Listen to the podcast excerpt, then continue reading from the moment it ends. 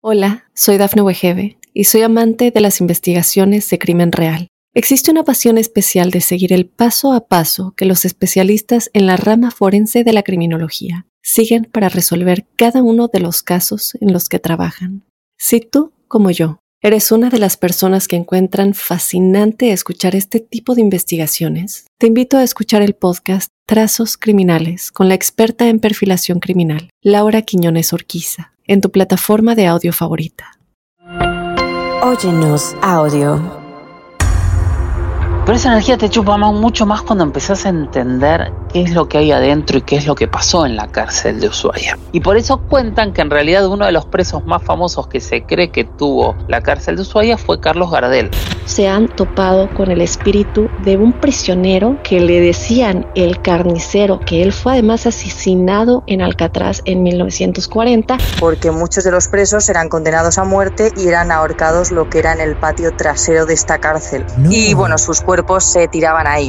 No sé cómo te puedo explicar. El petiso de judo en, en la espalda del novio de esta chica, abrazándolo atrás, colgado del novio de una de las chicas que, que, estaba haciendo el recorrido. Dijo alguna frase tipo que si alguien tenía un mensaje para el diablo se lo dijesen ahora porque ya lo iba a ver dentro de poco.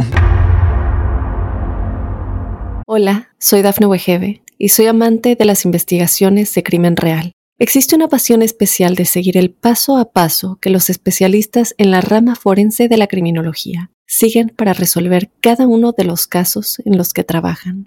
Si tú, como yo, eres una de las personas que encuentran fascinante escuchar este tipo de investigaciones, te invito a escuchar el podcast Trazos Criminales con la experta en perfilación criminal, Laura Quiñones Orquiza, en tu plataforma de audio favorita.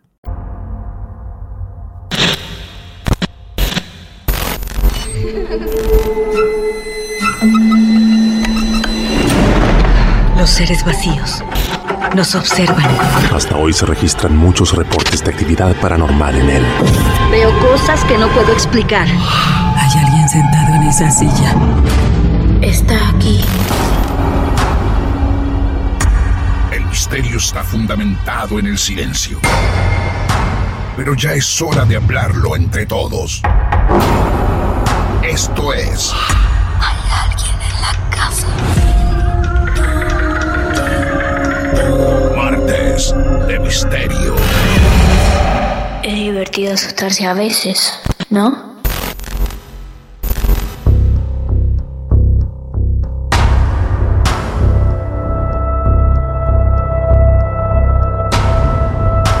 Amigos y amigas, muy buenas noches. Es una enorme satisfacción para mí, para los que hacemos Martes de Misterio, en darles la bienvenida al episodio número 300. 300 encuentros con ustedes, acompañándolos, acompañándolas en distintos momentos de su vida. Mi nombre es Martín Echevarría y oficialmente abrimos las puertas de un nuevo episodio de Martes de Misterio. Necesitábamos que sea algo especial. Es por eso que invitamos a muchos amigos a participar de este encadenado perfecto que vamos a construir junto a colegas paso a paso, porque ellos serán los responsables de llevarnos a lo que nosotros consideramos el infierno en la tierra, las cárceles, abandonadas, oscuras, frías, inquietantes, repletas de muerte, odio, tristeza y desesperación. En este episodio 300 que llamamos Cárceles Infernales, vas a oír testimonios que transiten lo paranormal. Se hablará de asesinatos y de asesinos seriales, de ahorcados, de leyendas, de misterios y más misterios. Minuto a minuto cada uno de nuestros invitados e invitadas irán formando un episodio que visitará distintas presiones del mundo. Vamos a conectarnos con una parte de Argentina, con México, con Estados Unidos, con España y hasta con Brasil. El puntapié inicial de todo esto lo va a dar un amigo, un documentalista, un productor del mundo del misterio, de los pocos en Latinoamérica que ha visitado y pisado los lugares más increíbles. Ha compartido experiencias con otros investigadores paranormales, con ovnis, con exorcistas, con brujas. Uno de los principales productores para History Channel y Discovery Channel de todo Latinoamérica. Jorge Luis Zuckdorf es el primer invitado en este episodio 300 de Martes de Misterio y aquí lo recibimos para que él mismo nos presente su primer lugar infernal en la Tierra. Hola Jorge, bienvenido a este episodio tan especial número 300 de Martes de Misterio. ¿Cómo te va? Hola Martín, hola a todos. Muchísimas gracias por la invitación y muy feliz este cumple episodio. La verdad que 300 capítulos con una historia más impresionante que la otra. La verdad, sabes que soy súper, súper fan de lo que hacen, así que felicitaciones. Para nosotros también es un honor que vos, que tu grupo de gente tan profesionales y tan de este género también nos escuchen. Es un gran honor. Y bueno, aquí están nuestros caminos otra vez cruzados. Y como contaba hace unos minutos nada más, la gran excusa es ir por alguien que haya transitado tanto en el mundo del misterio, podríamos decir. Así que te escuchamos atentamente, amigo. Bueno, cuando me planteaste esto me puse a pensar mucho, porque imagínate que estuve en muchos lugares extraños, muchos lugares inquietantes, sobre todo por mi laburo. Mi laburo me hizo recorrer por más de 20 años todo el continente y he estado en lugares que ni me había imaginado que iba a estar o en lugares que no sabía que existían. Pero algo pasó cuando me tiraste esto que automáticamente mi cabeza se fue a un lugar. Y se fue a un lugar que ocurrió hace, eh, yo creo que estuve ahí hace casi 20 años, o estuve ahí hace 20 años. Todavía no había hecho nada de misterios y sin embargo hubo todo un misterio alrededor que a mí me flashó. O sea, ¿todavía no habías hecho ninguna realización que tenga que ver con el mundo del misterio? ¿Eso me estás diciendo? Exactamente, porque en ese momento yo recién empezaba en el mundo del documental, había hecho ya una serie, me acuerdo, de, de astronomía con una gran productora argentina, o sea, de alguna manera ya empezaba a relacionarme y a conocer ciertos temas. Había hecho eh, un documental de espeleología, que es exploración de cavernas en Neuquén, que también de alguna manera tiene que ver. Había hecho documentales de, dinosaurios, de, de, búsqueda de huesos de dinosaurios. Había hecho varias cosas, pero nada directamente vinculado con el misterio. Y un día, esto fue apenas, apenas este, se abrió History Channel, me acuerdo, no era para History, pero yo trabajaba en, en un canal de documentales que se llamaba TV Quality. Ajá, claro. Por ahí algunos lo recordarán. Sí, por supuesto, claro. Que, que el primer canal argentino de documentales, sobre esa base History compra ese canal para hacer History y a nosotros nos adquiere el grupo. Y en ese momento había un canal que se llamaba Mundo Le y nos plantean hacer unos videos de 5 minutos con diferentes museos latinoamericanos. Y nosotros empezamos a elegir qué contar en Argentina, nada. Estuvimos en Bellas Artes, estuvimos en tres, cuatro museos y planteamos irnos al fin del mundo. Claro, que ahora es museo. Claro, exactamente. Y nos fuimos a la cárcel de Ushuaia a contar cómo, cómo, se, cómo, cómo se planteaba la cuestión que tenía que ver con, con, con este museo. Claro. Pero fue muy loco, Primero por la época, o sea, yo terminé llegando a Ushuaia un junio del año 2002-2003. Imagínate junio en la ciudad más austral del planeta. Estamos hablando que yo recuerdo que no amanecía hasta las 10, casi 11 de la mañana. A las 5 de la tarde, si no me falla la memoria, se hacía de noche nuevamente. Mm, claro. Y hacía mucho frío. Mucho frío. Mucho, pero mucho frío. Mucho, mucho frío. Estoy tratando de que se pongan en contexto. Tanto frío hacía que nosotros teníamos eh, una camioneta a disposición nuestra y nosotros estábamos en un momento trabajando eh, en dos museos. El Museo del Fin del Mundo, que está en la bahía, y la cárcel de Ushuaia, que deben estar a 3, 4 cuadras de distancia. Y en un momento yo tenía que ir de uno a otro. Digo, no voy a esperar una camioneta por tres cuadras. Y te juro que no llegaba. Y en ese contexto nos abren las puertas de la cárcel. Una cárcel que hoy está en medio de la ciudad y que es un edificio raro, tétrico, extraño, oscuro. O sea, se nota que tiene una energía que te chupa. Claro. Pero esa energía te chupa mucho más cuando empezás a entender qué es lo que hay adentro y qué es lo que pasó en la cárcel de Ushuaia.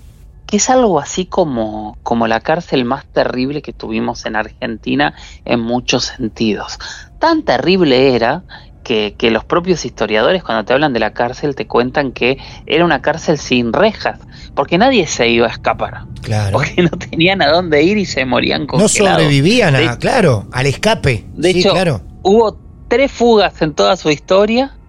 eh, dos volvieron solos y uno desapareció y se lo presuma muerto. Claro. Y ahí fueron algunos de los peores criminales de la época en Argentina. O sea, estuvo el primer asesino serial, está eh, Cayetano Santos Godino, que es el petiso orejudo, que seguramente es uno de los criminales más, más famosos de la historia. Eh, hubo muchísimos criminales eh, terribles y después hubo mucha gente también con mala suerte. ¿Por qué digo con mala suerte? Porque la cárcel de Ushuaia era la cárcel para, para quienes volvían a delinquir. O sea, Ah. no necesariamente eran presos peligrosos. Si alguien había cometido un delito dos veces, te llevaban a Ushuaia. Y por eso cuentan que en realidad uno de los presos más famosos que se cree que tuvo la cárcel de Ushuaia fue Carlos Gardel, que en una época de su vida no se sabe nada No. y hay toda una teoría de que estuvo preso en Ushuaia. Carlos Gardel. Ni más ni menos. Exactamente. Pero ¿cómo llegaría preso Gardel ahí? porque había cometido dos delitos. Todo eso se perdió porque en un momento se, se hunde un barco que venía para Buenos Aires con todos los archivos de la cárcel, que si no me falla la memoria es el Chaco, y se pierde toda la historia de la cárcel. O sea, todo lo que sabemos es porque alguien lo contó, lo dijo. No hay Claro. pruebas de nada que para entrar en el misterio también es Claro, encima un, eso. un punto maravilloso. No, encima eso, que no haya prueba de nada, ni un solo papel haya sobrevivido a todo eso, como para reflejar algo de la historia, es increíble también. Bueno, y la cárcel la construyeron los propios presos, buscando piedra por piedra, o sea, era el trabajo forzado, ellos trabajaban, primero tra- trabajaron construyendo la cárcel, después empezaron a talar los bosques de alrededor, ahí se hizo un tren, o sea, fue un trabajo muy duro y, y- y muy terrible. Y se construyó de una forma que se llama panóptico, había, había un lugar central y después había como, como túneles de cárceles alrededor que eran como, como brazos, creo que son ocho brazos que tiene la cárcel de Ushuaia, en donde hay como eh, fogatas, este, salamandras gigantes en, en el medio y en ciertos puntos para tratar de mantener un poco de calor en una de las zonas más frías de Argentina. O sea, no estamos cerca de la Antártida, pero para el que no es de Argentina, que entienda que es la ciudad más cercana que tenemos a la Antártida. Está más de 2.000 kilómetros la Antártida, Sí. pero se hace un frío terrible. Claro, notable. Sí, no, todo, ya todo suma el ecosistema que rodea esa cárcel, es, es tremendo. Eh, Es un desierto blanco, tranquilamente. Es un desierto blanco. Eso es. Y, y donde la gente iba a morir. Y no volvía es. de ahí. Y a eso encima, ¿sabés lo que le suman cuando hacen el museo? Hay, un hay varios naufragios en la zona, pensá que estamos hablando de- de- de- del estrecho más peligroso donde se juntan el, el Atlántico y el Pacífico, por donde pasa Magallanes, o sea, con unas aguas terribles, o sea, hay muchos naufragios y encima suman, eh, hay, hay, hay una habitación que no sé si la sigue teniendo, pero suman eh, restos de un naufragio. O sea, imagínate el No. cruce de energías que hay en ese lugar. Sí, todo. Todo lo malo que podían hacer. Contraproducente en energías, está ahí. Está ahí, ¿eh? Está, ahí. todo. ¿Qué como, todo, por todo, favor? todo. Eh, y hay historias en ese sentido eh, que te cuentan de lo que pasaba, cómo era la vida de, del petiso orejudo, cómo dicen que lo matan al petiso orejudo después Sí. de, de matar a la mascota de la cárcel, un gato, lo queman y parece que él aparece todo golpeado y muere. Eh, ¿Qué es lo que pasa con cada uno de, de estas almas que, que van a ir a este lugar? Que yo creo que no lo, lo que deben haber vivido de terrible no lo podemos imaginar en la peor película de cárceles que, Claro. que nos podamos imaginar. Eso es. De verdad yo creo que debe haber sido realmente terrible. Y personalmente, ¿qué te pasa a vos cuando entras a ese lugar, Jorge? Bueno, yo voy como, como voy siempre a, a todos los lugares. Primero voy a grabar. Cuando yo voy con una cámara, me meto absolutamente en todo lugar sin ningún problema. Qué sé yo. No, no, no, no, no hay demasiado planteo. Estuvimos grabando el, museo, haciendo entrevistas, estuvimos todo un día ahí adentro. Y a última hora de la tarde, última hora de la tarde, por supuesto, ya era de noche. Mi equipo se va a seguir grabando en el otro museo pero quedaba equipo, entonces yo les digo, vayan para ir adelantando y yo me quedo acá esperándolos.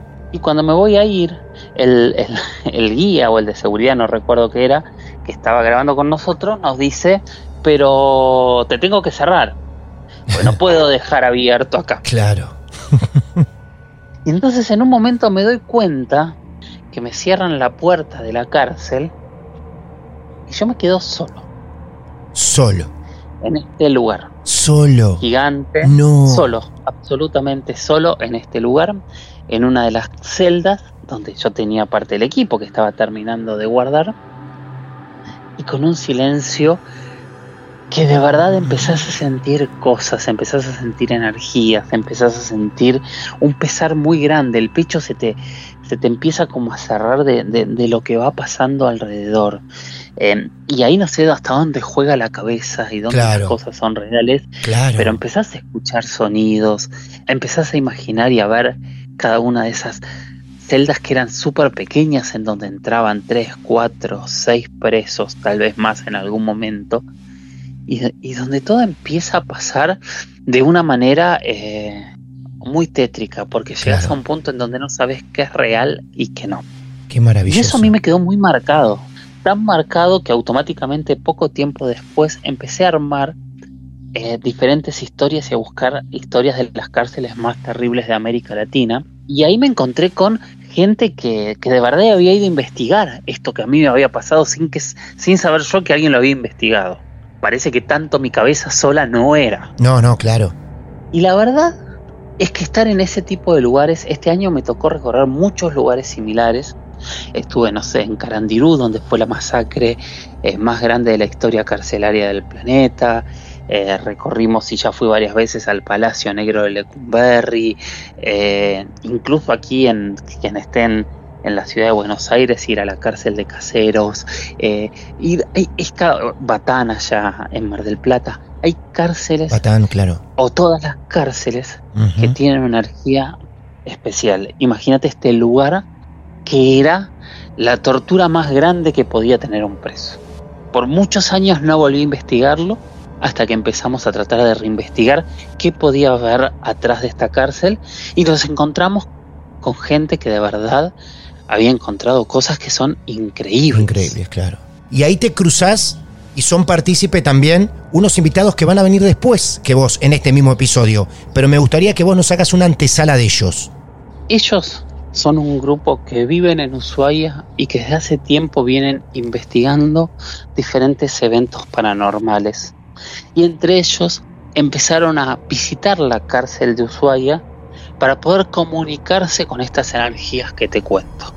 Me empezaron a hablar de ellos, a mí me explotó la cabeza porque básicamente era, era lo que yo quería contar de la cárcel de Ushuaia para, para, para inexplicable justamente. Y entonces, este, cuando empecé a hablar, empezó a hablar mi equipo con Paranormal TDF, eh, y nos empezaron a pasar audios, nos pasaron videos de lo que habían vivido ahí. Yo dije lo que yo viví era muy chiquito al lado de lo que vivieron otros. Claro. Ellos tenían las pruebas de lo que vos viviste. Ellos tenían la prueba de que yo no estaba loco. Claro. Eso es. Bueno, a lo mejor alguna persona que esté escuchando este episodio ha pasado por la cárcel en visitas o en lo que sea y estarán también confirmando diciendo, viste, yo no estaba tan loco, no estaba tan loca. A Jorge le pasó lo mismo. Y por eso estamos llevando adelante y celebrando este episodio 300 y esta era la razón por la cual Jorge Luis hoy tenía que ser parte de este regalo que les estamos dando y que nos estamos dando nosotros. Estamos visitando imaginariamente la cárcel del fin del mundo, que ya mismo, estoy seguro, habrán empezado a googlear, a buscar imágenes, sobre todo los que no son de Argentina. Yo les recomiendo que se abriguen, que caminen despacio y que miren alrededor mientras va recorriendo de manera virtual, real o imaginaria este lugar. Jorge, fue un preámbulo exquisito, deluxe, para este episodio número 300. Tenemos más invitados, así que vamos a conectar con este grupo de investigación paranormal y te agradecemos tanto. Te mandamos un abrazo grande, pero quisiera que me digas dónde te escuchamos habitualmente. Primero que nada, mi podcast, que es La Huella OVNI, que lo van a encontrar en todos lados, que es este espacio en donde yo respondo preguntas sobre todos estos temas que me tocó conocer por, por, haber hecho tantos documentales, que es un espacio que está creciendo día a día, que estoy feliz, que, es, que lo hago con mucho cariño, que no, no, no sé qué quiero hacer con él y por qué lo hago, pero la verdad que me hace feliz y lo vamos a seguir haciendo mucho, mucho tiempo más. Qué bueno. Después tengo, tengo redes que en Instagram soy arroba Jorge Luis S oficial En Twitter soy arroba Jorge Luis S, guion bajo 77.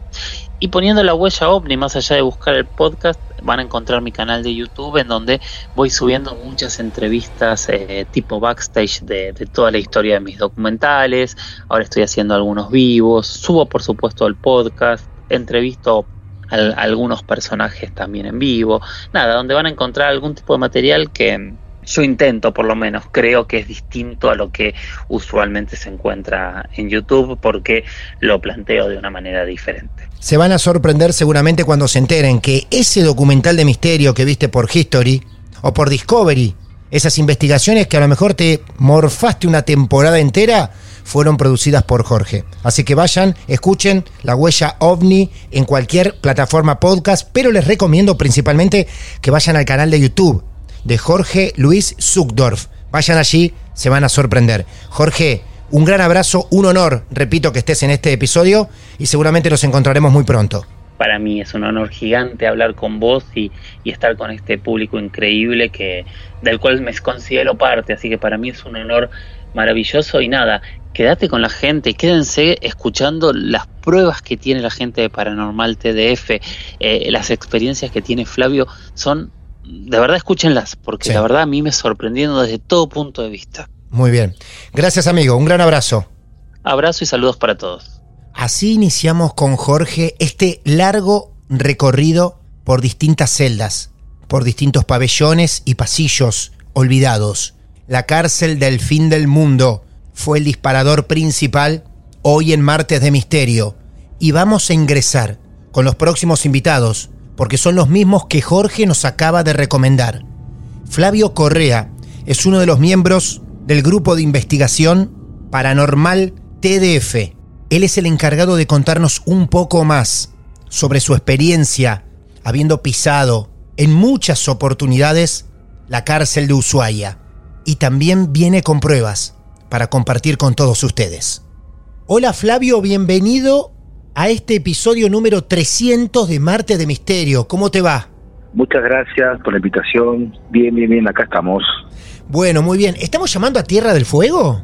Sí, exactamente, de Río Grande, Tierra del Fuego. Qué bien. Bueno, estamos en Tierra del Fuego en este momento, en vivo, hablando con Flavio Correa. Flavio, primero te quiero preguntar, antes de continuar, con el preámbulo de la historia que nos anticipó Jorge, te quiero preguntar lo siguiente, ¿cuánto hace y por qué sos investigador paranormal? Eh, esto de, lo, de, la investigación paranormal ya hace como seis años aproximadamente que vengo llevándolo a cabo. Una cuestión de, de casos inexplicables que me han pasado a mí eh, particularmente. El ser humano es muy curioso con estas cosas y se me ha ocurrido como investigar un poco más, saber un poco más de, de, todo este mundo, lo paranormal que, que, es lo inexplicable, eh, interiorizado con esto, investigaciones paranormales eh, particulares, la verdad que es un mundo gigante con todo esto. Sí, totalmente. Lo paranormal. ¿Y cómo te fuiste haciendo de equipos? Eh, esto fue a poco, fue gradual, no fue todo de una porque los equipos que utilizamos nosotros no se consiguen en, en ningún almacén, ni un ah. kiosco, ningún lugar prácticamente sí. eh, para comprar. ¿Por qué? Porque no hay un, un aparato específico para medir o cazar o, o, o medir un fantasma uh -huh. o una entidad.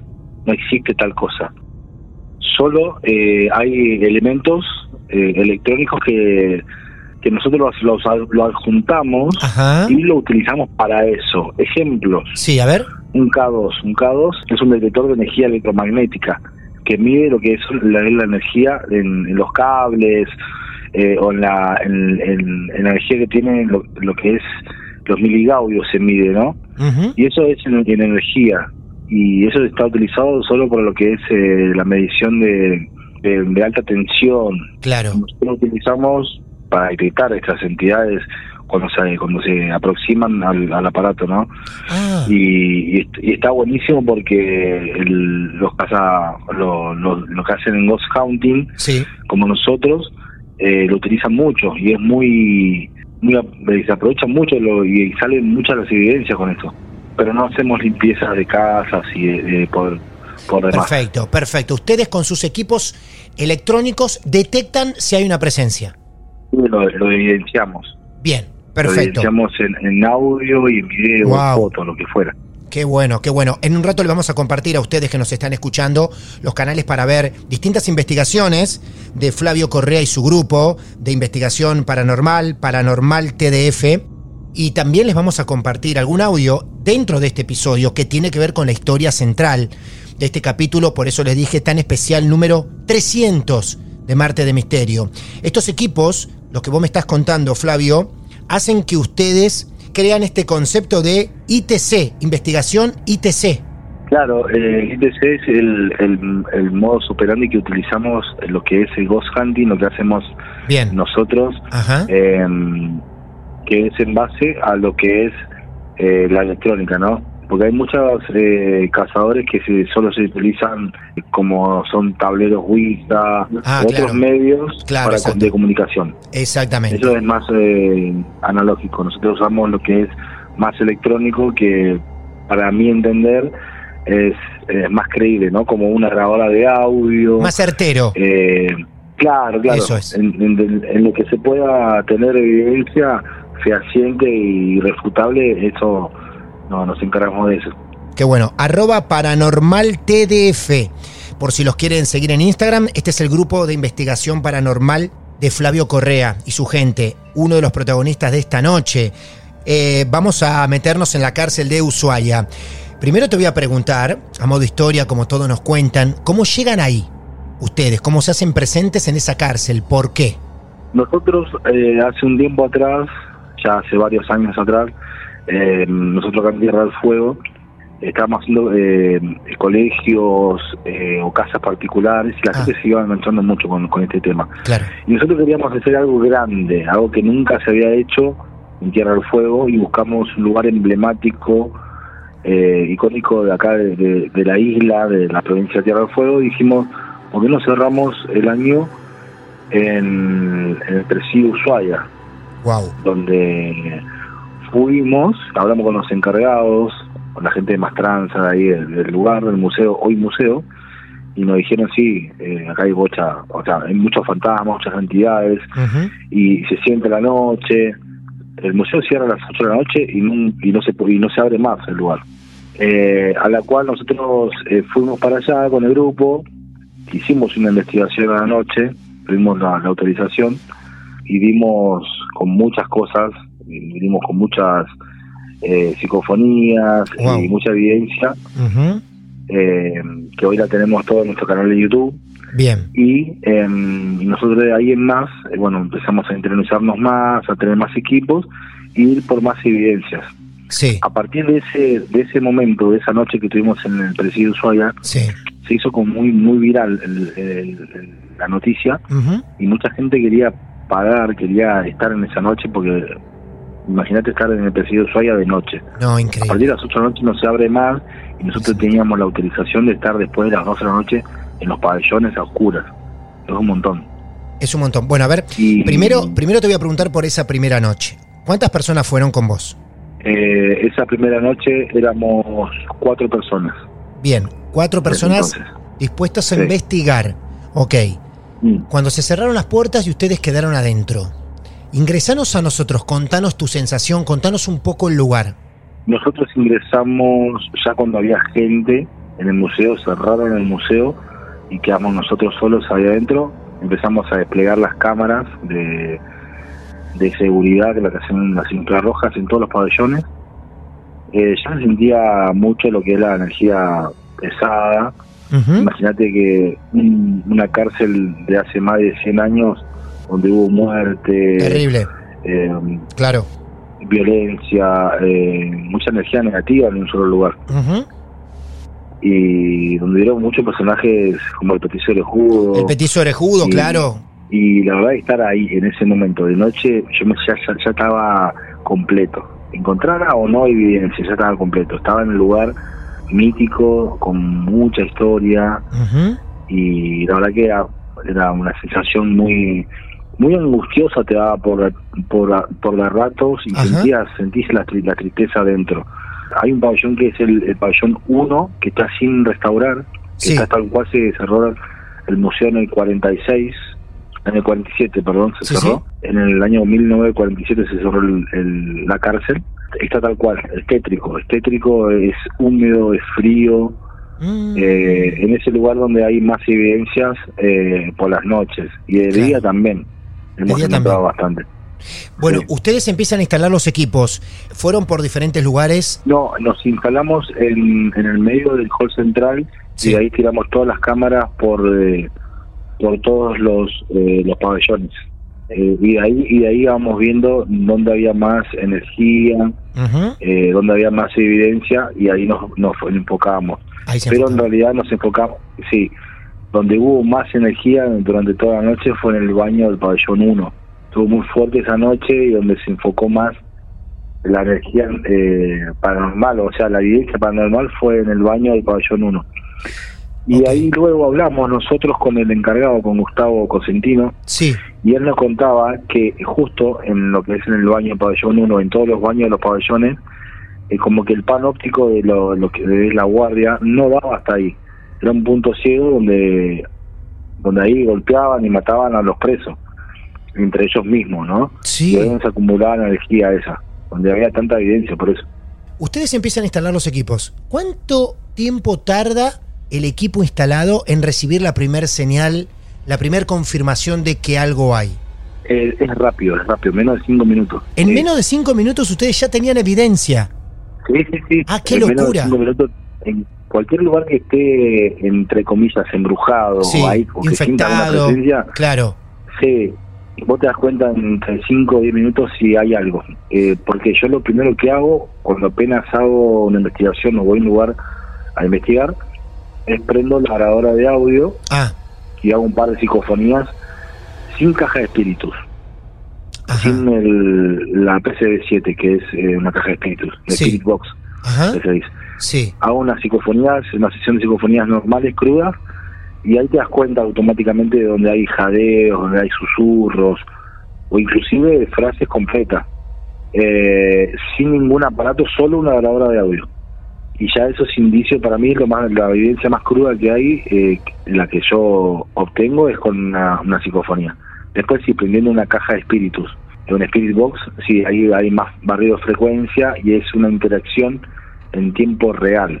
Eh, para los que no sepan, un Spirit Box es como un, es como un barrido de frecuencia. ¿Viste cuando se queda el- la tele sin, eh, sin señal y hace Claro. la tele? Totalmente. Sí. queda esa, ese barrio de frecuencia y busca busca una radio, una radio de frecuencia que se busca todo el tiempo, pero no se encuentra, no se queda en una emisora, busca, busca, busca, busca, busca y no encuentra ninguna. Y ese es un canal, ese es un ruido blanco, Sí. Que se le llama en lo que es en esto de, lo de ITC. Es un ruido blanco y a nosotros nos sirve como canal para la comunicación, una, una comunicación eh, real, en tiempo real Ujú. no sé cómo se puede explicar, pero ellos necesitan como un, un ruido de fondo para comunicarse. Ah, O sea, ese ruido blanco que también Sí. se puede asimilar con un chorro de agua de la Ah. canilla o del baño, también que es el mismo mismo sonido, y también se hace sincofonías al lado del chorro de agua. O sea, hay un mundo de, de, de cosas para llegar a, a tu objetivo, que es buscar una, una evidencia, ¿no? Hay miles de canales que no hay, como yo te decía, ¿viste? que no hay un aparato solo para buscar fantasmas No, para claro, detectarlos, sino claro. eh, adecuamos a lo que tengamos a mano y que es todo válido, porque no hay nada certero. Muchos investigadores paranormales de, de otros países lo hacen a esto y no van en el momento eh, con cosas eh, que realmente tienen, tienen buenos resultados en el mundo paranormal. Estamos en medio no solamente de una experiencia hermosa que nos comparte nuestro amigo Flavio, sino que también estamos en presencia de una clase práctica de estas cosas que nos está contando nuestro amigo Flavio, de sus elementos y de cómo trabajarlos para poder dar con esas energías. Estamos y seguimos imaginariamente en la cárcel de Ushuaia. Flavio, yo te quiero preguntar lo siguiente.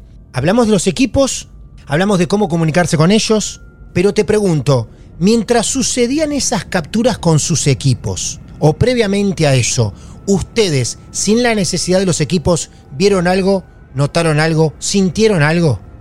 Sí, el equipo mientras estaba eh, desplegando todo lo que es eh, cables, aparatos, cada uno de ellos sen- sentían como una presencia atrás de ellos Ajá. o inclusive que, mm, que dejaban cosas en un lugar y aparecían en otro lugar. ¿En serio? Esto, sí, sí, esto, esto fue en diciembre hace cinco años atrás. Aproximadamente. no, no sé bien el año, que no me recuerdo bien el año, Sí. Pero sí me acuerdo que, mm, que, que pa- pasaron cosas, inclusive te comento, tengo una psicofonía que después te la comparto. Claro. Sí. Nosotros dejamos, cuando bueno, descansamos un poco en la, en la investigación, y nosotros dejamos una grabadora de audio grabando una hora y media aproximadamente en el medio del pabellón, Ajá. donde no había nadie dentro del pabellón, son 37 celdas. El historial que, te, que hay adentro es increíble, eh, de noche, ¿no? Sí. Y nosotros dejamos una grabadora, una grabadora de audio grabando por una hora y media aproximadamente. Cuando la fuimos a buscar, no pasó nada, tranqui. Al otro día, cuando empezamos a buscar toda la evidencia, eh, la pongo en la computadora, en el programa eh, de Audacity, Sí. y vemos un pico en el medio del, de la grabación. Ajá. Me voy directamente al pico. Sí. Y era un portazo de, de una de las celdas eh, del pabellón 1 y nadie estaba adentro. Fue Claro. un portazo nítido. Ese portazo ustedes no lo escuchan ahí en vivo, pero sí lo registra la grabadora. Exactamente, sí. Ajá. Sí, sí, sí, tal cual. Ese audio lo podemos compartir ahora en este momento, para entrar en clima. Sí, sí, sí. Bien. Sí, obviamente que sí. Bien, entonces vamos a escucharlo.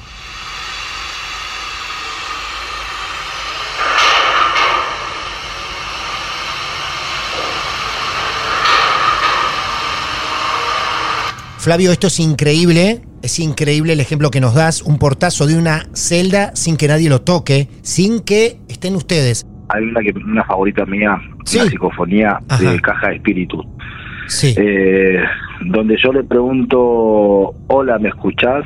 Y bueno, no digo más nada. no decís más nada, qué bueno esto. A ver, vos estabas ubicado dónde? Yo estaba en el pabellón 4. Pabellón número 4. ¿Estabas solo ahí? El pabellón número 4. Eh, no, No. estaba con gente. Lógico. Estaba con gente, pero haciendo eh, psicofonía. Bien. Sí, solo muy pocas veces. No, olvídate, meterte en un pabellón solo, olvídate. No, no, no, no hay chance. Bueno, vos vas con tu caja de espíritus al pabellón número 4. ¿Tu pregunta cuál fue exactamente? Hola, ¿me escuchás? Bien, y ahora, gracias a nuestro amigo Flavio Correa su grupo de investigación, van a escuchar la respuesta.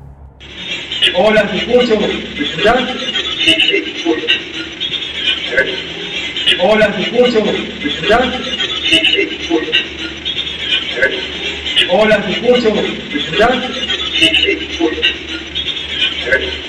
Después de escucharlo varias veces, es claro que dice, te escucho, gracias. Es así. Sí, te escucho. Sí, te escucho, Sí, te gracias. escucho, gracias. Sí, Bien, pero perfecto. nítido, nítido. Una voz de un hombre Sí. está buenísimo. Esa es una preferida mía. Contanos en qué momento ustedes registran esto. Una de las noches, porque nosotros, a partir de esa noche que nosotros hicimos eh, esa investigación, después pasaron dos, tres meses Sí. eh, y pudimos tener un permiso especial ahí de la gente de Presidio para hacer recorridos nocturnos por las Ah. noches, con gente, ya con Ah. gente. Y esto fue uno de estos recorridos que hacíamos, que prendimos la caja de espíritus, el ruido blanco, y saltó esa psicofonía que fue una frase como en tiempo real, como si estaría Claro. la otra persona del otro lado. Es increíble eso, O sea, claro. La inmediatez de la respuesta. Sí, tal cual. Impresionante. Es una evidencia, o sea, se escucha nítido, se escucha nítido si vos lo escuchas bien, eh, y encima la, la, la, la voz grave de, de la persona, también del, del hombre, eh, se escucha muy, muy, muy nítido. ¿Qué te cuenta la gente que trabaja allí habitualmente? La gente que trabaja ahí eh, de día y de noche me cuenta que pasa por los pabellones a ver, porque tienen que ver si hay gente escondida en las celdas, porque se ha pasado que han cerrado el museo Sí. y que han quedado dando vueltas. Uh, Lo que se escucha y que nosotros también escuchamos en, en audios son silbidos, silbidos que aún se escuchan, así se comunicaban lo- los presos en los pabellones de celda en celda, porque eran unas, eh, en pabellón, tienes 37 celdas cada pabellón, son gigantes. Claro. Y se comunicaban con silbidos, o gritos, inclusive. Pero eh, hemos tenido eh, psicofonías de silbidos, también, eso es un montón. Y los, y los y los encargados, la gente que trabaja en el museo, ha escuchado silbidos o que le dicen, hey, atrás. Y, y la verdad que no, no, no tiene explicación alguna.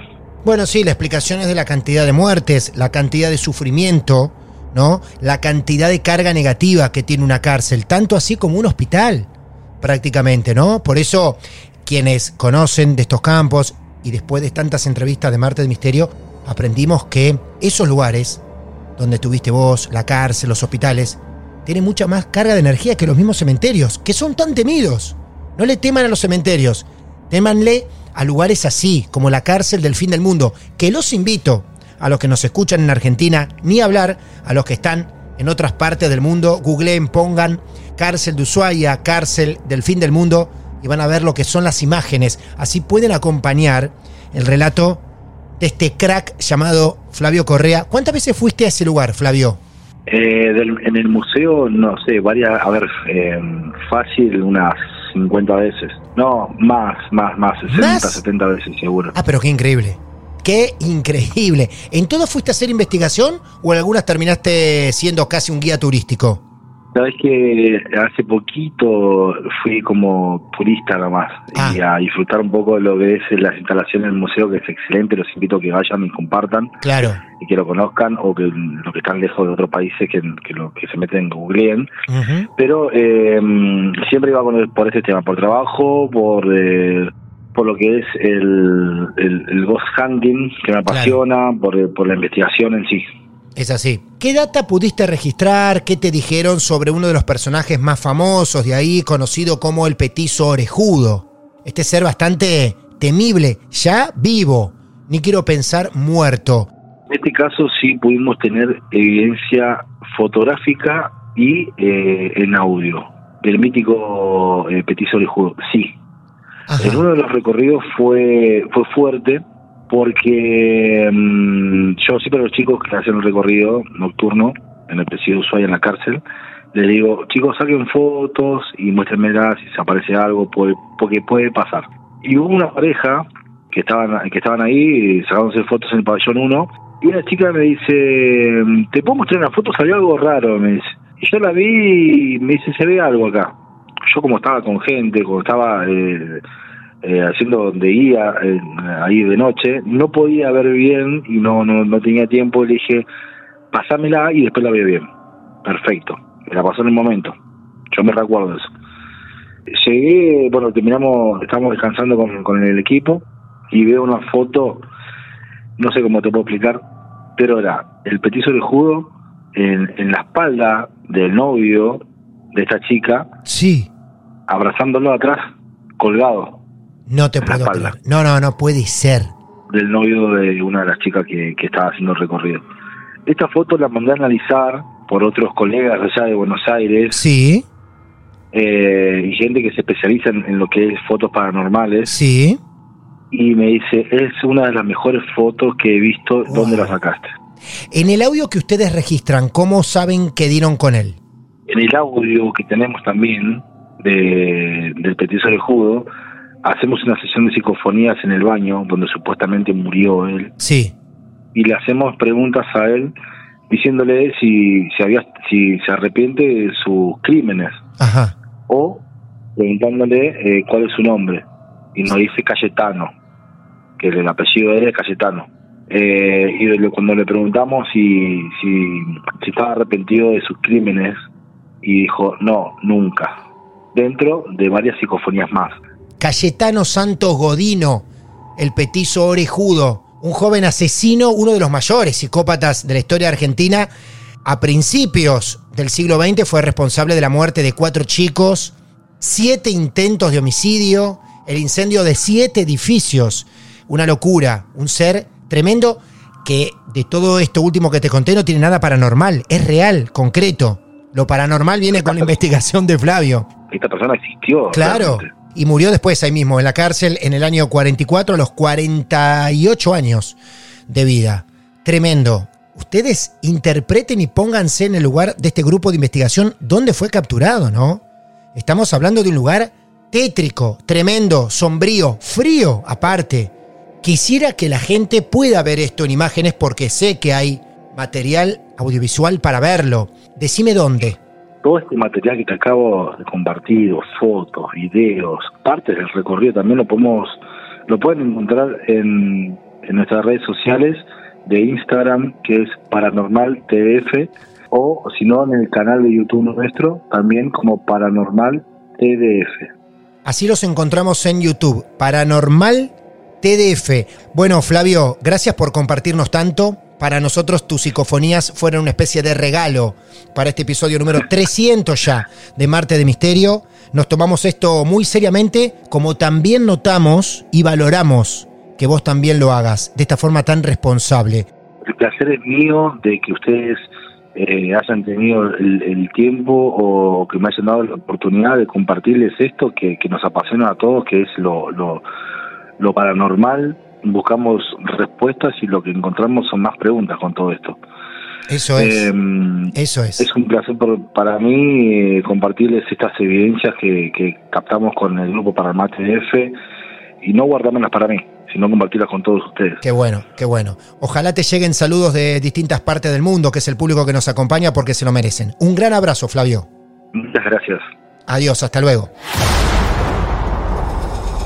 Hola, soy Dafne Wegebe y soy amante de las investigaciones de crimen real. Existe una pasión especial de seguir el paso a paso que los especialistas en la rama forense de la criminología siguen para resolver cada uno de los casos en los que trabajan.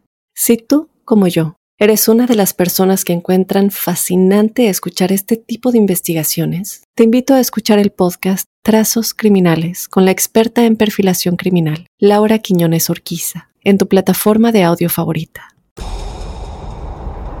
Argentina fue el punto de partida en este episodio 300 de Martes de Misterio, como no podía ser de otra manera. Pero a partir de este momento, vamos a sacar boletos a diferentes partes del mundo.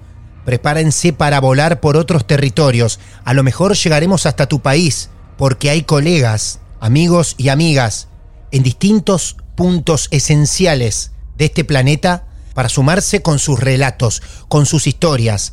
Han elegido de las peores cárceles que cualquier individuo puede llegar a transitar. Los Estados Unidos son nuestra próxima parada. Allí está una queridísima Daphne Wegebe. Durante varios años fue la responsable principal de Enigma sin resolver y hoy lleva adelante otro éxito del mundo de los podcasts, Códice Críptico. Daphne ha elegido lo que muchos de nosotros creemos la prisión más conocida de todo el mundo, Alcatraz. Llega su relato, sus historias, y nosotros ya estamos listos para recibir a nuestra amiga mexicana. Hola Daf, ¿cómo te va? Bienvenida por primera vez, después de tanto tiempo que nos conocemos, a nuestros martes de misterio. ¿Cómo te va? Muy bien, Martín, muchísimas gracias. Como siempre, un gustazo. Sabes que nuestras audiencias siempre han estado como un poquito conectadas. Y qué mejor estar aquí que en tu programa número 300. Muchísimas felicidades. Tardamos un poco en conectar en Marte de Misterio, pero acá estamos. Hicimos otras conexiones a través de las redes sociales o he participado en algún podcast donde vos sos, eras la anfitriona, pero bueno, bienvenida, claro, Enigmas, bienvenida a casa, porque también sé que para ampliar este mundo de las prisiones oscuras, malditas, tenés una data súper fundamental para compartir con nosotros, ¿no? Sí, Martín, fíjate que bueno, eh, ¿qué hay más embrujado que prisiones? Sabemos que las prisiones son uno de los lugares en los que la vida es más horrible, ¿no? Los prisioneros se van a solitario, de pronto se vuelven locos, de pronto mueren ahí porque no hay atención médica. Además es gente que viene con muy mala vibra, ¿no? De todas las cosas que cometieron aquí afuera en el mundo antes de, de ser encarcelados. Y Alcatraz, yo imagino que muchos de tus escuchas han escuchado la, la prisión de Alcatraz, es Sí. una de las más famosas de todo el mundo. Eh, yo he tenido la oportunidad de investigarla varias veces. Y bueno, Alcatraz, para los que no sepan, eh, fue una de las prisiones más reconocidas en todo el mundo. Gracias, una de las cosas más importantes es que fue construida sobre una pequeña isla en medio de la bahía de San Francisco, al norte de California. Entonces, esta es una prisión que está completamente apartada, que tienes que cruzar en barco para llegar a ella y que además no hay nada más en esa isla. No hay nada más en esa isla, únicamente la prisión. O sea que si algunos prisioneros se quieren escapar, que ahorita te voy a contar un poquito de uno de los misterios más grandes de la prisión, es muy difícil porque tienen que cruzar mar. Entonces, bueno, esta prisión conocida como La Roca, ¿verdad? Por estar en esta isla, su apertura fue en 1993. Eh, pero bueno, desde antes ya había muchas, muchas, esta fue como la transición a prisión eh, de máxima seguridad, pero esta prisión existía desde muchísimo antes. Lo que sucedió aquí es que uno de los convictos más conocidos en el mundo, Al Capone, que es básicamente el cara cortada por todas las cicatrices que tenía en su cara, él era uno de los gángsters más temidos, ¿cierto?, aquí en Estados Unidos. Entonces, él es uno de los, de los prisioneros de esta, de esta cárcel de Alcatraz y obviamente han habido muchísimas investigaciones al respecto. Antes de contarte un poquito acerca de las apariciones paranormales que han habido en este lugar, hay una cosa que hace esta prisión muy muy famosa, Martín. A lo mejor conoces lo que se dio a conocer y que hasta el día de hoy se conoce como el Gran Escape. Ha habido películas al respecto.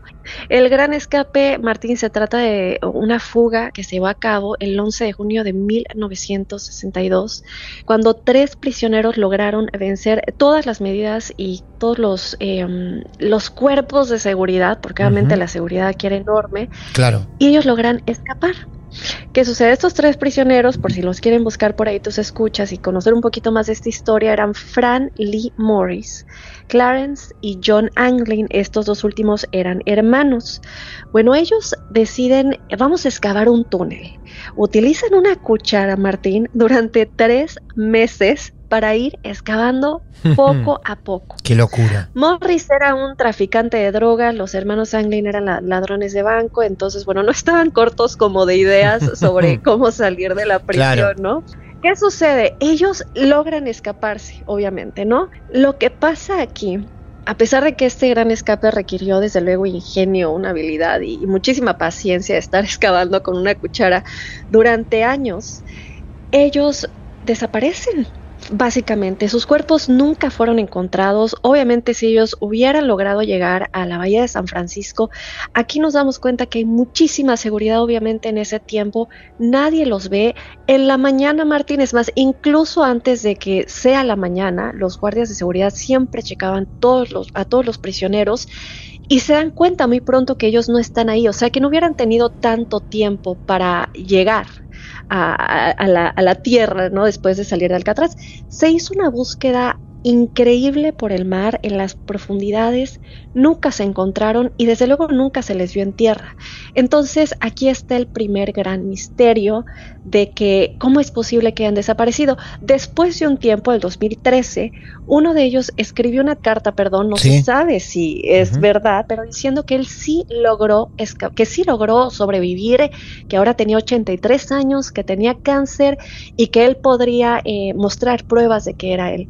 Pero hasta el día de hoy los tres nunca, nunca se lograron encontrar. Entonces, ese es el misterio más grande de la prisión de Alcatraz. Ahora, no podemos dejar pasar, obviamente, que hay mucha gente que dice que los fantasmas de estos tres se han visto, los fantasmas de muchísimos otros prisioneros, incluyendo Al Capone aquí entra lo interesante, ¿no? Porque Alcatraz es una prisión que tiene muchísimas historias, desde los convictos que estaban ahí, desde las, eh, ¿cómo decirlo? Las circunstancias, ¿cierto? De, de, esta prisión, de estar en esta isla, de todos los años que ha existido, bueno, que existió obviamente. Y eh, esta leyenda, ¿cierto? De la maldición habla de que esta es una de las prisiones, es más bien uno de los lugares, no solo prisiones más embrujados de todo el mundo. Pues si nos ponemos a investigar al respecto, Martín, y como siempre le digo a, los que me escuchan a mí y ahorita a tu audiencia, es que nos tomemos la tarea de investigar por nosotros mismos. De verdad que hay muchísimas pruebas, porque muchas personas han visitado la prisión, han experimentado fenómenos sobrenaturales, y realmente parece que esta isla en donde vive esta prisión está realmente embrujada. Ahora, lo que pasa aquí es que estos avistamientos, de hecho hay un canal de YouTube que yo veo mucho que se llama TFI con I latina L en YouTube, por si lo quieren buscar, así se deletrea. Y ellos han hecho muchísimas investigaciones, se han quedado a dormir en Alcatraz. Bueno, a mí ya sabes que me encanta ver ese tipo de videos en donde se quedan a dormir. Impresionante. Pero bueno, para no hacerte el cuento largo, hay un nombre en específico que viene a mucho a colación cuando uno escucha las grabaciones. Hay varios equipos paranormales, imagino que tú conoces varios, están varias grabadoras, están, hay, hay, hay em, eh, luces que detectan energía, que hacen ruido cuando de pronto se dejan en ciertos lugares. Y uno de estos equipos es una de estas grabadoras que tú le das clic y le pones a grabar y tú empiezas a hacer preguntas y solo escuchas tu voz, pero la grabadora puede detectar otras respuestas. Y después cuando tú le das play, tú escuchas tu pregunta y logras escuchar la respuesta. No se escucha muy claro, obviamente, y siempre sale a colación un nombre que es Louis. ¿Cómo? Louis. Louis. Louis. Este fantasma, no solamente en las investigaciones de este canal, que les repito, T F y latina L, los encuentran en YouTube, tienen varios videos en donde se quedan a dormir al Alcatraz. Hay otros canales de investigadores paranormales que también han logrado captar ese nombre en específico. Louis. Están los bloques de celdas A, B y C. Obviamente sabemos que en estas cárceles hay muchísimos bloques y estos tres en específico, las personas que han dedicado el tiempo de pasar las noches ahí, de investigar esta prisión, siempre son en estos tres bloques y qué casualidad que están juntos además. O sea, los tres que están juntos seguramente son los que tenían las eh, condiciones de vida, las peores condiciones de vida y aquí es donde siempre se pueden escuchar gemidos, llantos, incluso se han topado con el espíritu de un prisionero que se llamaba o que le decían el carnicero, que él fue además asesinado en Alcatraz en 1940 y se dice que su espíritu ha sido visto ahí muchísimas veces. Entonces, bueno, Martín, yo me pudiera extender, pero esto yo creo que es eh, un, un, gran trasfondo de todo lo que pasa en esta cárcel en Alcatraz para decir que realmente es una de las cárceles más embrujadas de todo el mundo. Sí, totalmente. Mientras vos llevabas adelante tu relato, que seguramente esto va a ocurrir con varios de nuestros oyentes de diferentes partes del mundo, yo iba buscando también recortes periodísticos, digitalizados ya a esta altura y es impresionante la cantidad de artículos digitales que vas encontrando con solamente poner Alcatraz embrujada o Alcatraz fantasmas. Está la historia de esta fuga increíble, está también la historia de esta carta, van a poder encontrar la carta de este supuesto fugado de Alcatraz hasta el día de hoy y está repleto de artículos que hablan de este nombre que acabas de proponer y también de otros quiero decir esto, artículos de Argentina y de distintas partes del mundo. Es impresionante, estamos hablando de un lugar que ha visto todo tipo de cosas por más de 125 años. Es un lugar en el que es, bueno, para empezar era una isla en donde se encontró, en donde se fundó, se encontró el primer faro en las costas del Pacífico de Estados Unidos. Estos faros que son esta luz que guían a los barcos dentro y fuera de esta magnífica bahía de, de San Francisco por 125 años.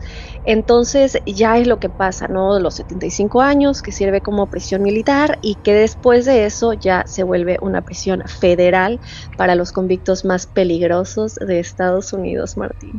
¿Estamos de acuerdo y coincidís con nosotros, Daf? Si podemos decir que tanto las prisiones como los hospitales son lugares mucho más infectados de estas energías que los propios cementerios? 100% y es lo que te decía, son las energías, lamentablemente, las condiciones en, las que la gente entra a estos lugares eh, que terminan siendo una lamentable historia para sus espíritus que después no pueden cruzar el más allá. Bueno, querida amiga, Gracias por este momento. Un placer que nos hayas traído parte de la historia de Alcatraz, lo más oscuro y siniestro, que para nosotros es muy tentador saberlo. Y aparte que estés un ratito convidando de tu tiempo para con nosotros y nuestros oyentes en este episodio tan especial. Te escuchamos siempre en Códice Críptico, lo pueden escuchar en cualquier plataforma, el gran podcast de Dafne. ¿Y cómo te encontramos en las redes? Me pueden buscar como Dafne Wegebe, así me, encuentran. Dafne es con F y doble N y ahí este, les aparecerá mi Instagram. Muy bien, y te escuchamos cada semana, de verdad. Sos una gran profesional y una gran colega. Y te agradecemos nuevamente, ¿eh? Igualmente, Martín, mil gracias y felicidades. Muchas gracias, amiga. Hasta luego. Todavía nos queda un largo camino por recorrer y visitar otras prisiones temibles para ir completando este episodio 300 de Marte de Misterio. ¿Alguna vez escuchaste hablar sobre los guardianes de lo oculto? ¿Qué me dices si te digo que en Brasil los asesinos más peligrosos de ese país llevaban adelante en prisión sectas satánicas? Pues ahora nos vamos a entregar a una narración, casi a un cuento de misterio y horror mezclado con satanismo. Vamos a conectar con una medium de Brasil. Ella se llama Kelida Márquez. En un breve audio, nuestra amiga espiritualista nos cuenta las leyendas y las certezas de la terrible cárcel de Carandirú.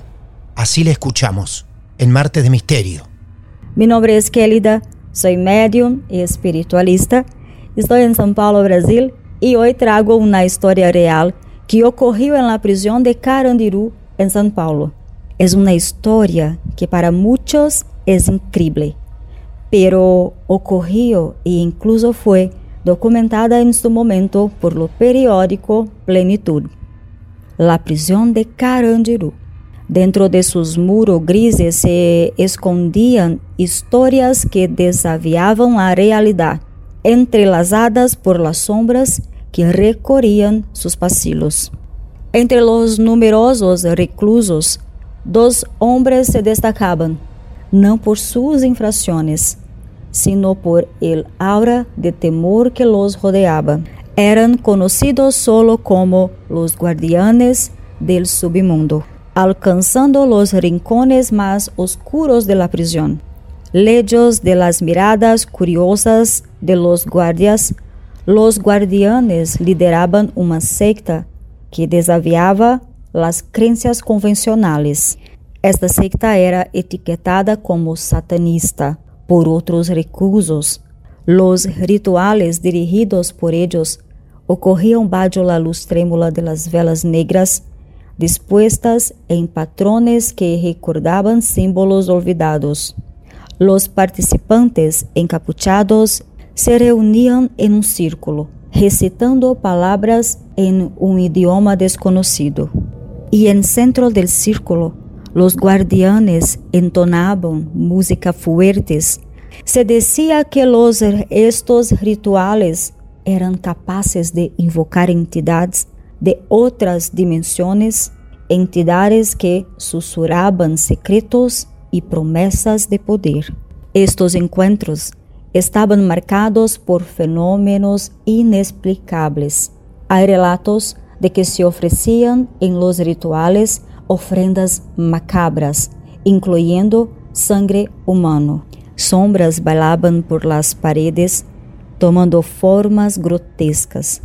Algunos reclusos juraban haber visto apariciones fantasmales vagando por los pasillos en las noches de ritual. La influencia de los guardianes se expandía con cada encuentro, creando una red de secretos y lealtad. Rumores sobre pactos sombríos y encuentros con fuerzas ocultas circulaban por los pasillos del Carandirú, alimentando el miedo y las supersticiones. Sin embargo, la verdadera naturaleza de los rituales permanecía un misterio. A medida que la noche caía sobre São Paulo, los ecos de los restos rituales sonaban por las paredes de la prisión, dejando una pregunta que se esconde realmente en las sombras del Carandiru. Martin Muchas gracias por escucharme. Hasta luego.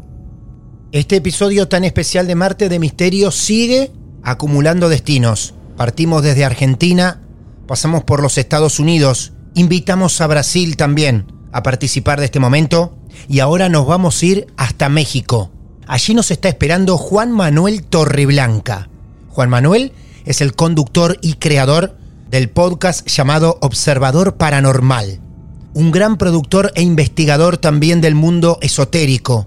Por primera vez lo cruzamos con Marte de Misterio, porque él tiene para presentarnos la historia de otra cárcel del demonio. Hola Juan, bienvenido a nuestros Martes de Misterio. Qué placer tenerte en este episodio número 300. ¿Cómo andás?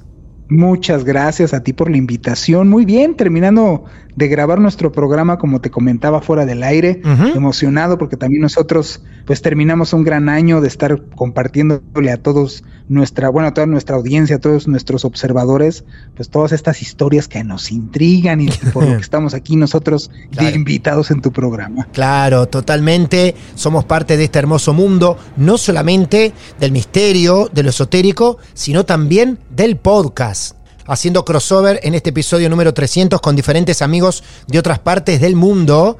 Y aquí estamos conectados con México y Juan Manuel, que como les anticipé en su largo catálogo de episodios de podcast, ellos tienen uno central que habla de cárceles, pero le pedimos que elija ese lugar, el lugar, en México sobre todo, que según me ha anticipado es uno de los lugares más embrujados. Juan, te escuchamos atentamente. Contanos primero por qué elegiste este lugar en particular y cómo se llama. Este lugar lo escogí porque como te comentaba, es uno de los lugares con más actividad paranormal registrada comprobable. Aquí existen varios investigadores formales, muchos informales como en todos los países, pero también tenemos investigadores formales que se han metido a este lugar llamado el Palacio Negro de Lecumberri. Es conocido como el Palacio de Lecumberri, pero es el Palacio Negro y ahorita voy a explicar un poco por qué le dicen Palacio Negro. Ok, mira, este edificio fue construido aquí en mi país, en México, más o menos entre 1880 y 1900, en época de, un gobernante que tuvimos aquí que se llamaba Porfirio Díaz. Y fue diseñado este lugar originalmente para la realeza aquí en México, ¿ok? Para las familias acomodadas de la alta sociedad mexicana. terminándolo, o sea, ya, ya que se terminó este lugar, se tomó la decisión política de mejor construir una cárcel y hacer la prisión en el 1900. Y de ahí toma su nombre. ¿Por qué? ¿Por qué Palacio Negro? Porque a unos días de inaugurarse este lugar, se inundó de aguas negras. A tal punto que manchó las paredes. O sea, las paredes estaban teñidas ya de un color negro porque el drenaje se había metido a la cárcel y pintó todas las paredes. O, sea, imagínate aparte de, de lo pintado que quedó, pues el olor de este lugar. Por eso se le, se le conoció o se le conocía como el Palacio de Lecumberri o el Palacio Negro de Lecumberri, porque estaba pintado por ese motivo. Y estas, este lugar, sus celdas estaban más o menos pensadas originalmente en, en, estas, en estas campañas que vendieron, ¿verdad? De dos prisioneros por celda y acabaron teniendo aproximadamente entre 18 y 20 prisioneros por, celda. Se vivieron cosas horribles, en este lugar. O sea, tortura, eh, horribles de verdad, torturas. Fue sede de muchos, muchos acontecimientos de mi país, pues bastantes obscuros. Antes de que fuera clausurado más o menos en el, o sea, fue en el clausurado en el 76, me parece, en 1976. Antes de que fuera clausurado este lugar, hubo un personaje aquí en mi país, digo, no hay problema que ya lo mencione porque fue hace muchos años, claro. que le decían el, el negro durazo, que era un personaje relacionado, bueno, fue para, para pronto, ¿no? O sea, fue el jefe de seguridad de mi país, ¿no? Fue, el, fue el, alto, el, rango más alto que existía en la policía en este país, en, la época de los, de los ochentas, después de que fue clausurado, ¿no? Y después de que fue clausurado, este señor utilizaba este lugar y otros tantos para torturar a las personas. Incluso se dice que varios prisioneros que tomaron, en, aquí hubo un evento en 1968 con estudiantes, metieron a estudiantes a este lugar que estaba ya abandonado a torturarlos. Entonces está de verdad cargadísimo de cosas este sitio. Es impresionante. Actualmente es, es el archivo de la nación, este, este lugar, ahora. Lo que debe ser entrar ahí, en la actualidad, ¿no? Las personas que trabajan ahí. Exacto, porque las personas que trabajan ahí son las que ahorita mencionan toda la actividad paranormal que existe, porque no es un lugar que, que solamente a cierta hora, ya ves que lugares que cierta hora o más de noche, aquí todas horas, en todo momento, las personas que trabajan en este lugar son las que reportan actividad paranormal todo el tiempo. O escuchan máquinas eh, de escribir viejas escribiendo personas o como bultos de personas, porque así lo hacen la referencia, azotándose contra las paredes, se, se, escuchan ruidos o se ven sombras, se huelen perfumes, se huelen eh, personas en putrefacción, en fin, está todo el tiempo con esa, esa presencia de actividad paranormal. Qué impresionante. Asombra también si alguien que esté escuchando el episodio en este momento se le ocurrió googlear el nombre, el Palacio Negro de Lecumberri, van a notar que hay un parecido muy llamativo en el diseño, en la estructura, en su construcción, con la cárcel del fin del mundo. Hay un núcleo en el medio del cual salen brazos, que son los pabellones, y es muy parecido a la fisonomía de la cárcel del fin del mundo. Invito a que googleen y busquen y comparen las imágenes. Qué increíble. Sí, se parece muchísimo porque sé a cuál te refieres. Y justo esta estructura es de sorprender la similitud, ¿no? Que dices, ¿cómo? ¿Quién se basó en quién, no? He leído también, mientras estoy hablando con vos, que dicen que es el lugar, la prisión que volvía loco a los prisioneros. Es correcto, sí. De que en serio vivían, vivían tales circunstancias de, pues de tortura, de, de maltrato. Es más, había niños viviendo en este lugar. O sea, había, se piensa muchas veces en este asunto de las cárceles y solamente viven hombres. No, vive, no, aquí había pasajes en donde vivían hasta niños vivían muchas, vivían familias allá adentro, llegaron a vivir familias en condiciones verdaderamente deplorables, muy deplorables. Por eso está, por eso es, uno de los lugares más emblemáticos. O sea, aquí que sí en serio tenga actividad paranormal, el Palacio de Lecumberri. ¿Lo visitaste alguna vez o pensás hacerlo? Pienso hacerlo en este 2024. He pensado primero, obviamente, lo que ya se tiene una investigación previa de este lugar eh, no voy solo, obviamente, no, yo no me considero ni explorador ni realmente un investigador total de campo. Muy bien. Yo muchos años estuve investigando de campo, pero por varias circunstancias que me sucedieron, decidí salirme de esta situación, sobre todo porque estaba muy metido ya y me estaban pasando y ocurriendo cosas personales muy difíciles. Entonces lo dejé a un lado, entrar a campo tanto y ahorita estoy queriendo retomarlo en, este, en estos lugares o en este, por ejemplo en este lugar, pero de manera un poquito más aséptica a lo que hacía yo antes, porque antes de, verdaderamente no me importaba cómo, cómo tomar las cosas para entrar a estos lugares y me fue muy mal. Bueno, quiero decirles que en el podcast que hace nuestro amigo Juan Manuel Torreblanca, llamado Observador Paranormal, que ya se los recomiendo, ni bien terminen de escuchar este episodio, vayan corriendo a escucharlo, lo encuentran en diferentes plataformas podcast. Hay un episodio central que habla de varias cárceles, ¿no? Del mundo. Así es, exactamente. Tenemos un episodio en concreto que hablamos de, pues, de las cárceles tal cual, que son las leyendas y misterios, perdón, las leyendas y misterios en cárceles. Sí. Perfecto. Bueno, Juan Manuel, gracias por invitarnos a buscar, a investigar y a conocer mucho más, porque de hecho estoy seguro que muchos oyentes que tengan la posibilidad en este momento, mientras te escuchan, están mirando imágenes, como lo estoy haciendo yo. No, muchas gracias a ti por invitarme y también estás total y cordialmente invitado con nosotros a un programa para que nos platiques y pues hagamos una invitación formal a toda tu audiencia, tanto a que vengan a Observador Paranormal, a que también a ti seas partícipe de un programa al que tú escojas el tema que a ti, que tú digas, este es el que me gustaría hablar con ustedes y ese tema hablamos acá en el programa, como ves. Amigo, un gran abrazo. Te seguimos en redes sociales, ¿no?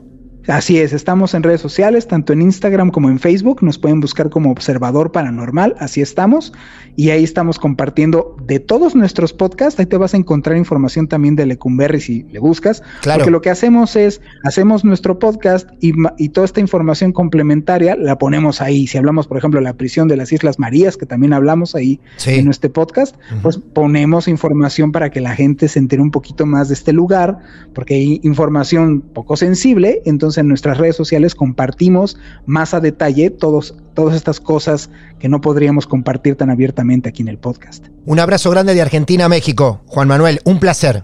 Igualmente un placer, Martín, un abrazo fuerte y muchas felicidades por tus 300 programas. Adiós, amigo. Hasta luego. Juan Manuel nos acaba de contar, más allá de la historia de lo que encierra la prisión de Lecumberri, que hoy ese lugar es el actual Archivo General de la Nación, donde sus empleados relatan diferentes hechos paranormales que suceden día a día.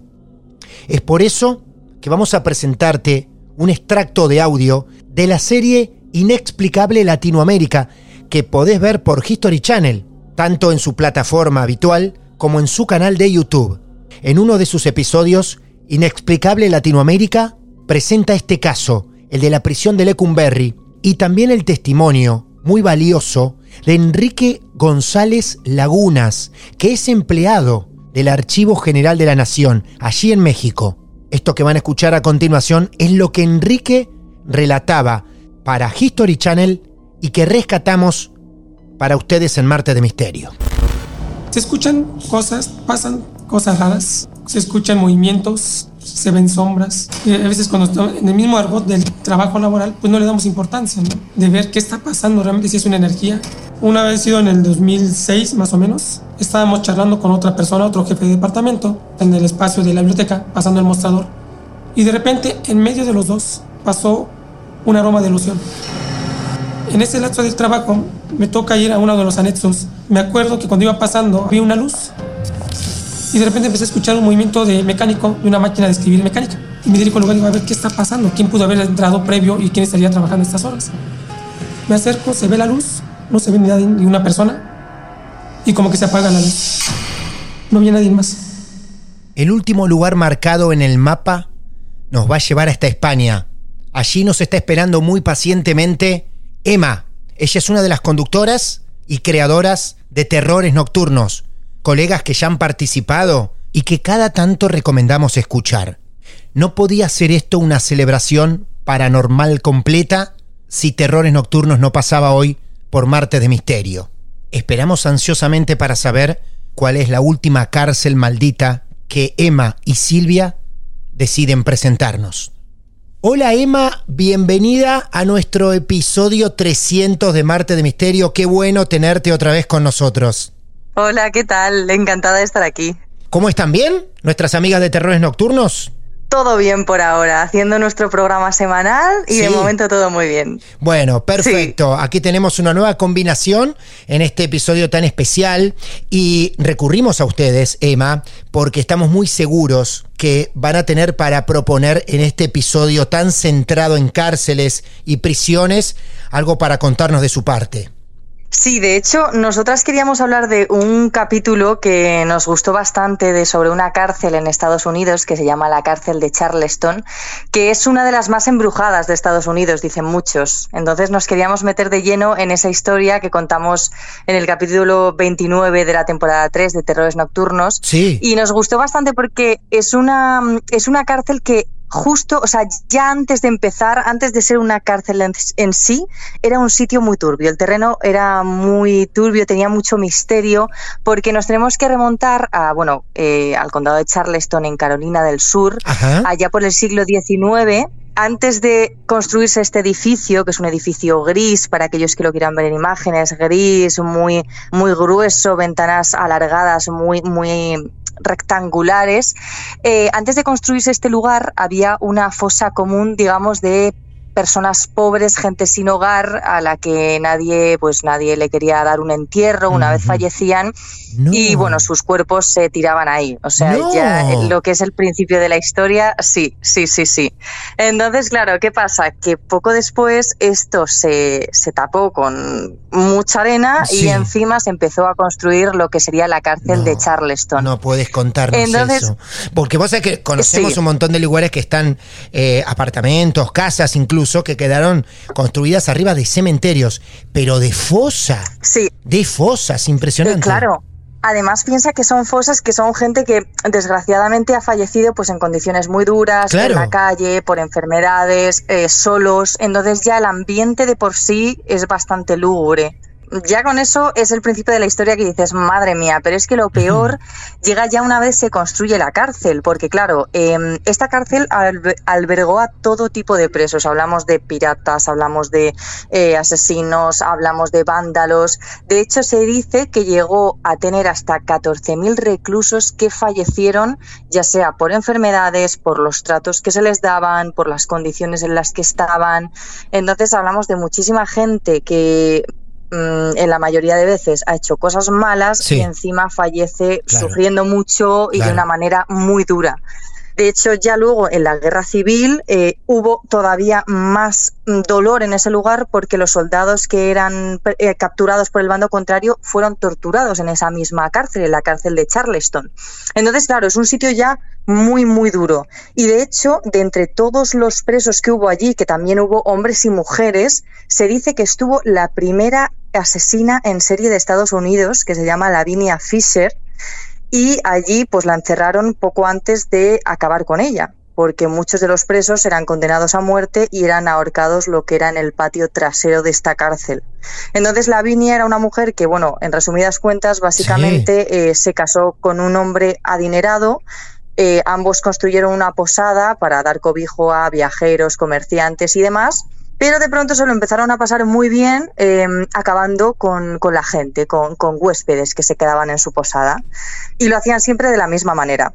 Sobre todo era ella la que llevaba, digamos, el control de esta operación y les daba como una especie de somníferos en la cena y ya luego los cuerpos de estas personas, los, una vez ya habían caído rendidos porque estaban, pues, básicamente con somníferos encima, pues eh, les, les mataban ya sea a golpes, a palos o lo que sea y robaban sus pertenencias. Y estuvieron así haciéndolo mucho tiempo porque como eran un matrimonio adinerado y con buena reputación, no se pensó que las desapariciones tendrían que ver con ese lugar, o con ese, mm, esa posada. Entonces, claro, ¿qué pasa? Que esto duró mucho tiempo hasta que ya hubo una persona, el pueblo empezó a sospechar, contrataron, digamos, a un espía que, al cual intentaron también acabar con él, pero este hombre era un hombre muy fuerte, se consiguió liberar y fue cuando condenaron a Lavinia y a su esposo que se llamaba John a muerte. Y antes les encerraron en la cárcel de Charleston. A los dos. Y es curiosa la historia. A los dos, a los dos juntos. De hecho, él y consiguió escapar, pero se dio cuenta de que ella no podía porque como que tendieron una especie de cuerda, ¿no? Con, con telas, eh, se rompió esa cuerda, él ya estaba abajo y como que él estaba muy asustado y se quedó, o sea, le volvieron a capturar porque no se quería ir sin ella, ¿no? Pero la cuestión es que justo el día en el que les llevaron, eh, que bueno, les iban a ahorcar y les llevaron al patio trasero, él estaba suplicando, por favor, que no le matasen. De hecho, se convirtió al catolicismo poco antes para que no acabasen con él. Pero ella, en cambio, estaba muy fría. Ella Sí. asumió la culpa, no le dolió nada. Y de hecho, poco antes de fallecer, dijo alguna frase tipo que si alguien tenía un mensaje para el diablo, se lo dijesen ahora porque No. ella le iba a ver dentro de poco. No. Sí, era ya una frase que dices, No. es una asesina en serie real. Claro. Sí, sí, sí. Hablamos de gente muy turbia que estaba en, ese, en esa cárcel que cerró ya en 1939, o sea, estu- estuvo siglos funcionando. Y, mm, y fue a partir de eh, este cierre cuando ya empezaron a ocurrir cosas, bueno, sobre todo con la reapertura.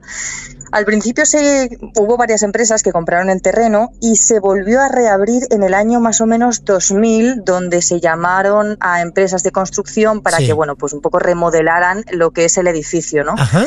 Estas empresas ya empezaron a eh, reportar sucesos muy raros. De hecho, tuvieron que contratar a varias porque las primeras eh, decidieron no volver porque sus trabajadores lo estaban pasando muy mal allí Claro. dentro.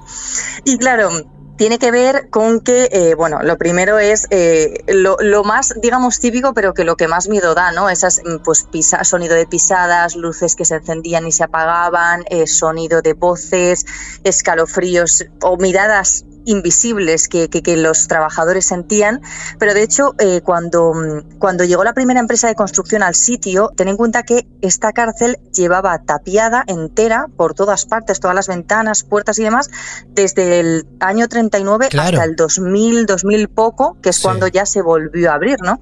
Pues estaba, cuando entraron los obreros, estaba todo lleno de polvo, como es obvio, pero había en la segunda planta unas pisadas que salían de una celda, unas pisadas recientes, o sea, lo que es la huella estaba limpia, ¿no? Como que el polvo no había caído ahí. Claro. Y esas pisadas iban hasta el patio trasero donde desaparecían y el patio trasero es donde ahorcaban a los presos, A los presos. y estos fallecían. Entonces, claro, ya ahí fue como la primera señal que ya luego tuvieron que vivir el resto de trabajadores que lo pasaron muy mal dentro. Todavía empeoró la cosa cuando ya abrieron las puertas al público, que eso fue alrededor del 2010 o así, que ya la gente, bueno, se empezó a volver, digamos, bastante loca por el miedo a, lo que veían allí. De hecho, hubo una vez una chica que estuvo haciendo fotos a, a la zona, bueno, pues como turista, como cualquier turista, y cuando enseñaron la cárcel donde estaba Lavinia Fisher, ella empezó a hacer fotos y en ese momento se le empezó a estropear la cámara, las imágenes no le salían. Bueno, en un momento dado como que consiguió arreglarla y más o menos pasó. Es verdad que cuando intentaba acceder a la imagen se veía en negro, pero bueno, más o menos mm, lo dio, lo pasó por alto. Claro. Y resulta que cuando llegó a casa, lo más fuerte es que recuperó la imagen, sí que consiguió esa foto de la, de la cárcel, de la celda, pero en ella aparecían como unas manchas en primer plano que eh, podían parecer como caras. Entonces, claro, está la duda de si era Lavinia, no era Lavinia, era esta asesina en serie o era el espíritu de, de- de quizás otros presos que estuvieron allí, ¿no?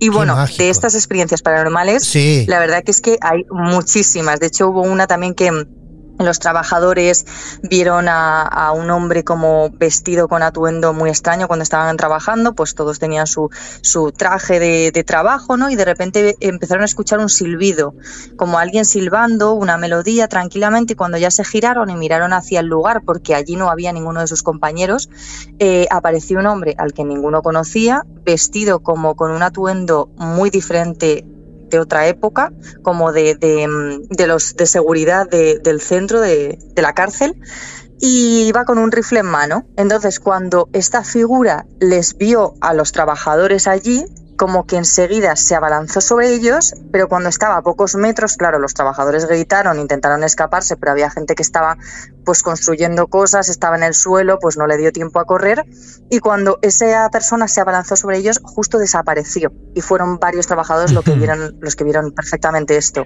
Entonces, claro, hablamos como de una cárcel que tiene muchísima historia, Claro. muchísimas apariciones, experiencias paranormales, y la verdad es que es, tiene como su encanto en cierta manera. Qué impresionante. Imagino ustedes el momento que elaboran estos episodios. De hecho, repetime exactamente todo con mucha más información sobre este caso, cómo es el número de episodio para encontrarlo en Terrores Nocturnos. Sí, de hecho ahí tenemos cortes y todo. Pues mira, Sí. el episodio es en la temporada 3 de Sí. Terrores Nocturnos, el capítulo 29, que se Perfecto. llama La cárcel de Charleston. Perfecto. Sí. Imagino ustedes cuando están investigando sobre todo esto, van juntando el material, son producciones maravillosas que hacen con terrores nocturnos.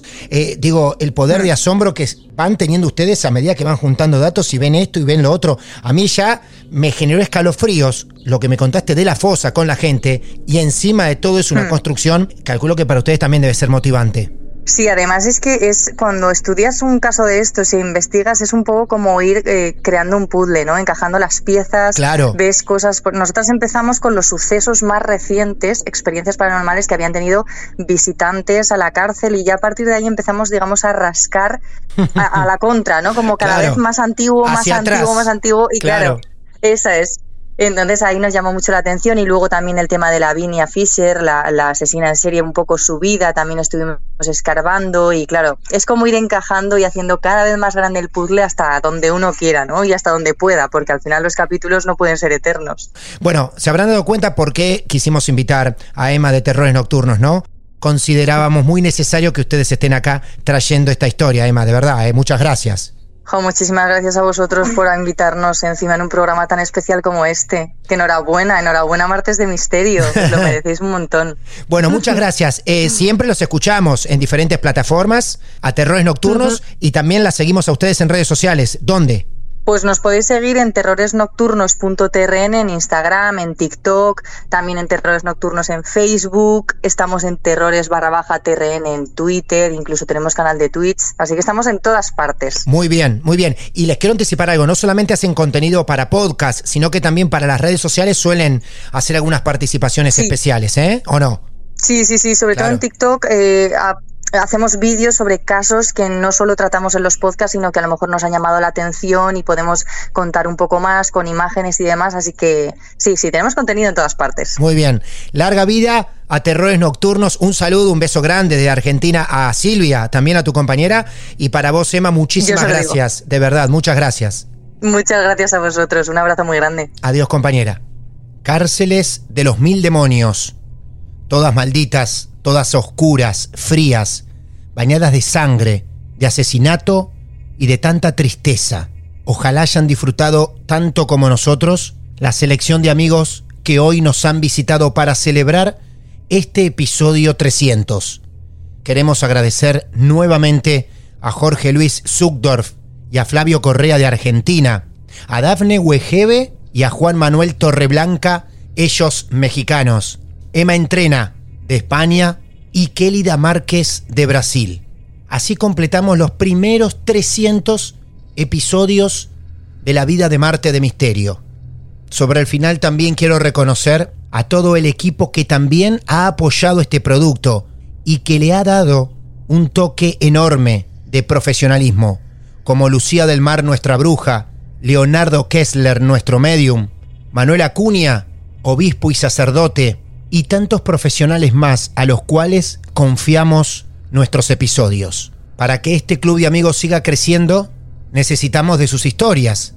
Entonces, como siempre, te invitamos, no importa en qué parte del mundo te encuentres, si tenés tu historia real para compartir con nosotros, nos mandás un mensaje privado a través de nuestras cuentas en redes sociales, Martes de Misterio, o en mi cuenta personal, arroba Martín de Radio.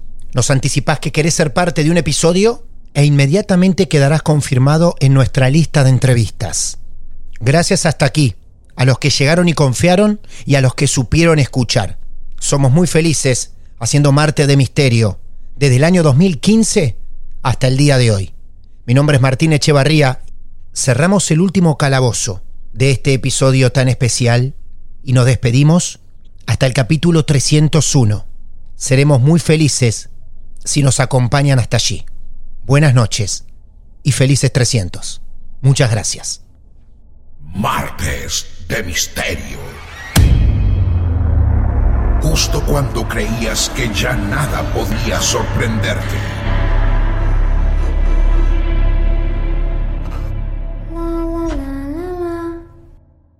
Hola, soy Dafne Wegebe y soy amante de las investigaciones de crimen real. Existe una pasión especial de seguir el paso a paso que los especialistas en la rama forense de la criminología siguen para resolver cada uno de los casos en los que trabajan.